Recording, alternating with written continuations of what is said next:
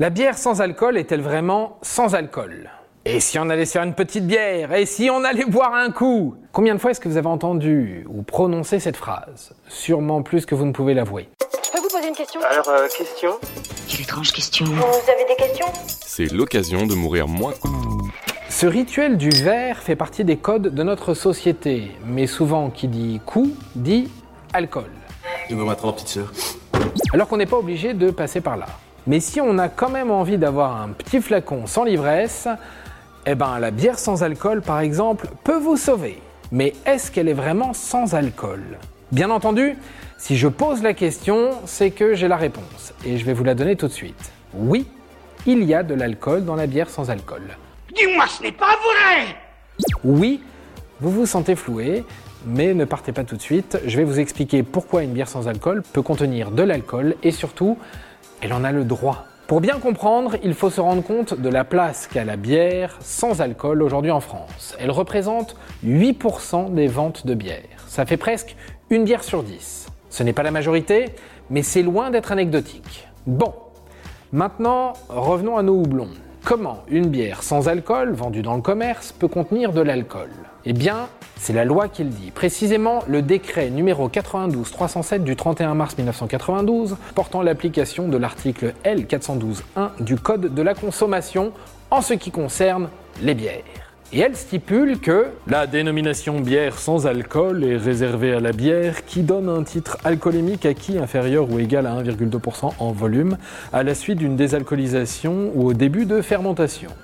En gros, une bière sans alcool, c'est une bière qui a un taux minimal d'alcool, en l'occurrence 1,2 degré maximum. Ok, super, mais là vous vous dites deux choses. Comment est-ce qu'on fabrique une bière sans alcool et à quoi ça sert une bière sans alcool? Soyons ordonnés, Commençons par le commencement. Une bière, c'est quatre grands ingrédients de l'eau, du malt, du houblon et de la levure. Et l'alcool arrive dans la bière au moment de la fermentation. C'est à ce moment-là que le sucre se transforme en alcool sous l'effet de la levure. Et pour éviter qu'il y ait trop d'alcool dans une bière, on a deux solutions. Soit on retire l'alcool, soit on empêche qu'il arrive. Et comment on fait ça, vous allez me dire? Bah évidemment, je vais vous expliquer. Pour empêcher l'alcool d'arriver, soit on fait une fermentation basse, c'est-à-dire qu'on utilise des levures légères pour que le sucre se transforme le moins possible en alcool, soit on fait une fermentation rapide, c'est-à-dire qu'on stoppe le processus très vite. Alors, qui dit fermentation courte dit peu d'alcool, mais dit aussi peu de bulles. Et une bière plate, eh bah, c'est vraiment pas fou. Du coup, l'autre solution, c'est de retirer l'alcool de la bière. Et là, c'est assez technique. On peut faire évaporer l'alcool en chauffant la bière à plus de 80 degrés, mais là encore, ça altère le goût de la bière et c'est pas top.